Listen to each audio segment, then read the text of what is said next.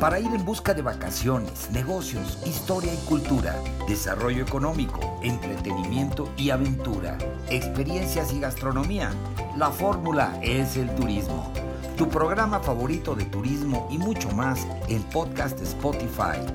20 años de experiencias en la promoción turística de México y el mundo para que tú busques la información que más necesitas cuando tú quieras, a la hora que quieras y en el lugar que quieras con la información más completa para preparar tu agenda de viajes de placer y de negocios.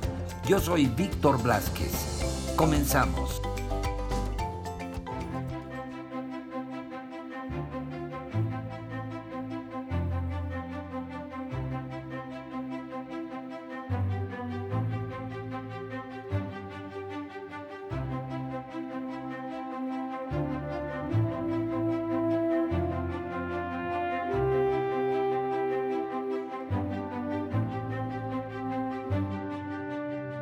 Bienvenidos amigos de podcast de Spotify, La Fórmula del Turismo.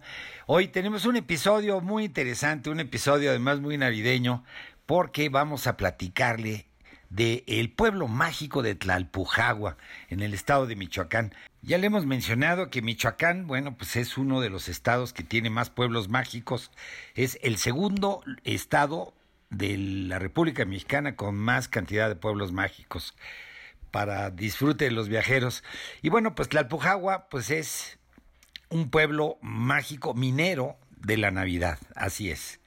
Tlalpujagua y Angangueo, como ya mencionamos en otro episodio, son los dos pueblos mágicos mineros de Michoacán. Ambos pueblos comparten historias de riquezas y pérdidas, por supuesto, que ceden paso hoy a nuevas historias de ilusión navideña y de cercanos bosques llenos de mariposas monarca. Esto es una de las maravillas que tiene el estado de Michoacán, que tiene magia por donde usted lo vea.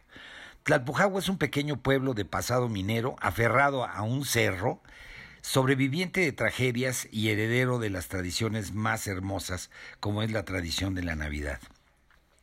En lo alto, la impresionante estampa de la parroquia de San Pedro y San Pablo contrasta con su esplendor barroco con la sobriedad de San Francisco el primer convento del pueblo en su parte más baja.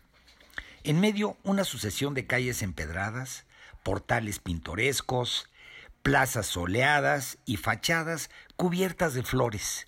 El pasado minero de Tlalpujagua se intuye en todos los detalles que usted ve por todos lados. En los techos de lata de tantas casas, así se pagaba a los trabajadores con, los, con las latas y con los techos que ellos podían poner en sus viviendas. En las pequeñas capillas donde los mineros se encomendaban a la Virgen para pedir protección, también encuentra usted estos techos de lata.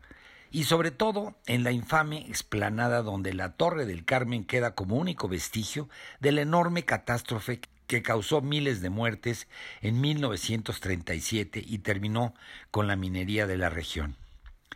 La mina Dos Estrellas pues está esperando al viajero para contarle muchas historias de los mineros y fabulosas anécdotas. ¿eh?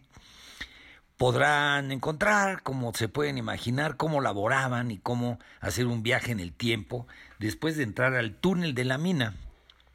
Esta visita pues lo conecta uno con el pasado y con la magia de este pueblo, indiscutiblemente. El pueblo mágico de Tlalpujagua es hoy conocido en todo México por la producción de esferas navideñas. Cada otoño miles de personas acuden a la Feria de la Esfera para adquirir decoraciones navideñas elaboradas artesanalmente en cientos de talleres. Una excelente ocasión para ver a los artistas en el soplado de vidrio o en la decoración de estas maravillosas esferas. Si visitas Tapujagua, no te puedes ir sin probar los exquisitos dulces, las conservas y los licores de hierbas tradicionales. Que bueno, pues te darán mucha salud en cada trago. Nuestras recomendaciones más importantes son recorrer la ruta de los pueblos mágicos mineros visitando la Casa Museo de los Hermanos López Rayón, la interesante mina Dos Estrellas, el cercano pueblo mágico de El Oro en el Estado de México y por supuesto Mineral de Angangueo. Organizar un fin de semana inolvidable combinando la visita a Tlalpujagua con una excursión a Angangueo para recorrer sus calles empedradas y visitar los santuarios de la mariposa monarca. Acudir al incipiente festival Feratum. En octubre, una cita obligada para los amantes del cine de terror, así como lo escuchan. Acercarse al pequeño templo y panteón de Puxtla.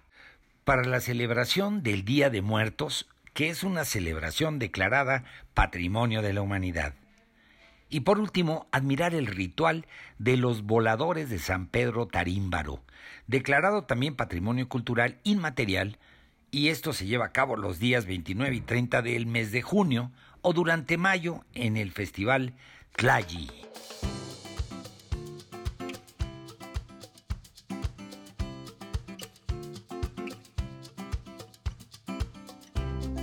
Pues ahí lo tienen amigos, este fue eh, el episodio, eh, pues que está aquí permanentemente para cuando ustedes quieran volver a escucharlo, si quieren compartirlo con sus amigos, familiares, en fin, en sus redes sociales, pues está aquí a disposición para que puedan escuchar pues todos estos comentarios y todas estas crónicas que pues traen información importante sobre viajes para todos ustedes.